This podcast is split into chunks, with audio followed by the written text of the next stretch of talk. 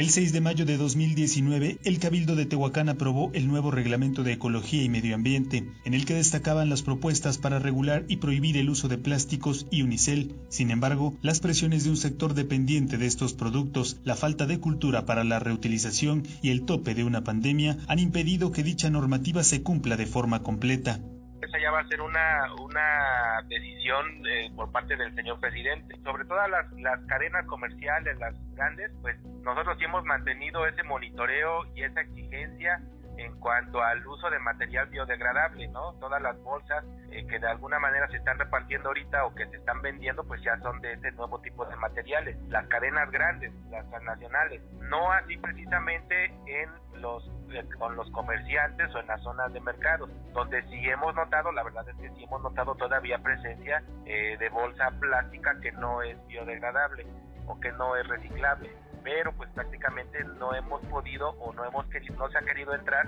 pues precisamente porque ahorita tienen otros otro tipo de situaciones, pues un poquito más severas, ¿no? Como las de la contingencia.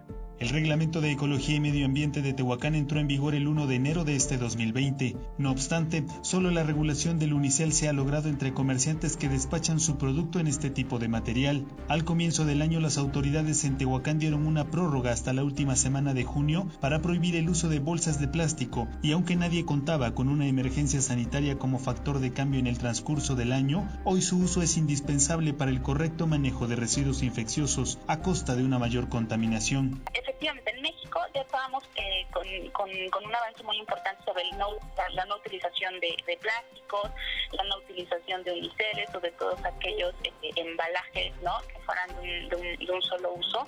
Pero ahora con el COVID efectivamente se está, eh, se está incrementando o se está retornando a, su uso, ¿no? Porque pues justamente para evitar el contagio en algunos lados incluso han prohibido este, el uso de materiales este, reutilizables, ¿no?